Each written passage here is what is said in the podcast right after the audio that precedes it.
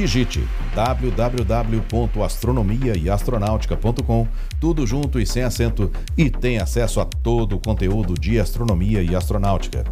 Não perca também nenhum dos quatro volumes da coleção Astronomia e Astronáutica, disponível com exclusividade na Amazon, e os videocasts de astronomia e astronáutica disponíveis no site e no YouTube.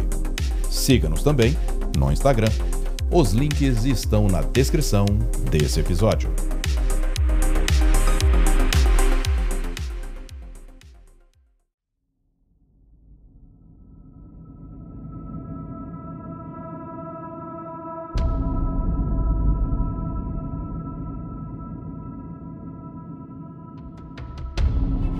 lançada pela NASA, está orbitando atualmente a Lua, pesquisando os recursos lunares e identificando possíveis locais de pouso.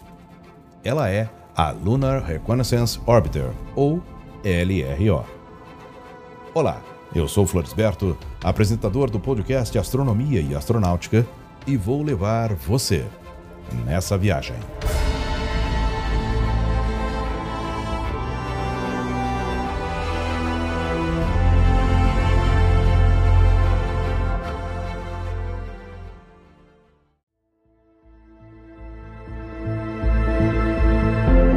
Em 2005, a NASA conduziu uma série de análises visando obter opções para o desenvolvimento do sistema de planejamento da missão da LRO. Essa análise levou em conta os requisitos determinados pelos cientistas sobre o uso de diferentes instrumentos científicos a bordo, bem como eventos orbitais. A bordo da sonda estão um telescópio de raios cósmicos para efeitos de radiação, que tem por objetivo caracterizar o ambiente de radiação global lunar e seus impactos biológicos. Um detector de nêutron de exploração lunar que fornece medidas, cria mapas e detecta possíveis depósitos de água congelada próximos à superfície. Um altímetro laser que fornece um modelo topográfico lunar global. Uma câmera de reconhecimento que compreende um par de câmeras de ângulo estreito e uma câmera grande angular. Ela leva ainda a bordo um radar de radiofrequência miniatura, que visa localizar potenciais locais com água congelada. Complementando, há um experimento que irá medir a emissão termal da superfície lunar para fornecer informações essenciais para futuras operações de superfície e exploração e um projeto de mapeamento que irá examinar as crateras que estão em sombra permanente com o intuito de procurar gelo. Uma revisão do projeto preliminar foi completada em fevereiro de 2006 e a revisão final aconteceu em novembro do mesmo ano. O lançamento estava previsto inicialmente para outubro de 2008, mas foi adiada para abril de 2009 devido a alguns testes que ainda deveriam ser realizados. O LRO foi então enviado para a estação da Força Aérea no Cabo Canaveral em 11 de fevereiro de 2009. Porém, devido a um lançamento militar prioritário, o lançamento da LRO novamente foi adiado, dessa vez para o dia 17 de junho.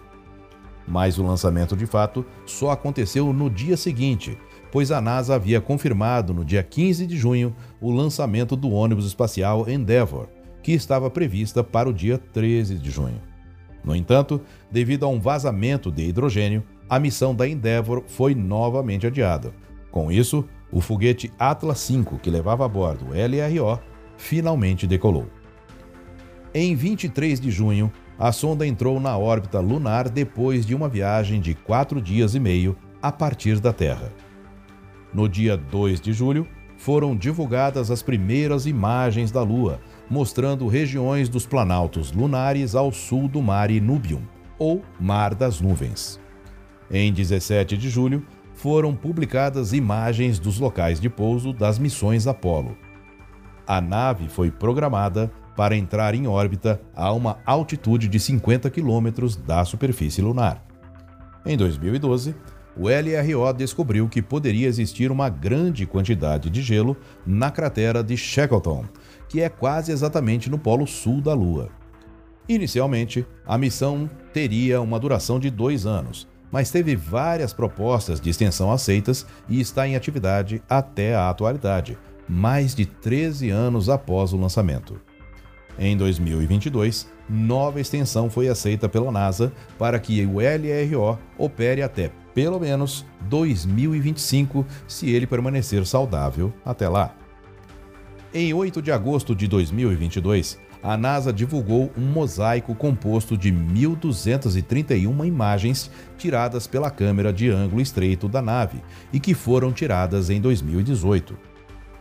O cientista da missão Noah Petro declarou que, com o foco nacional na Lua como parte da estratégia Moon to Mars, ou seja, Lua a Marte da NASA, os dados do LRO foram instrumentais no planejamento do programa Artemis, e a missão do LRO continuará a ser um importante participante em busca de mais locais de pouso para humanos e exploradores robóticos. Apesar de estar em atividade até hoje, a NASA atualmente tem optado por desligar seus instrumentos não essenciais para economizar energia durante eclipses lunares, que podem impedir a nave de coletar energia solar. O LRO teve um custo de 583 milhões de dólares. Você gosta do conteúdo de astronomia e astronáutica? Se quiser e puder, participe da campanha de financiamento coletivo acessando apoia.se barra astronomia e astronáutica. O link está na descrição desse episódio. Sua contribuição ajudará a manter, melhorar e oferecer cada vez mais conteúdos de qualidade. Eu sou Floresberto, produzi e apresentei esse podcast Astronomia e Astronáutica. Até a próxima viagem.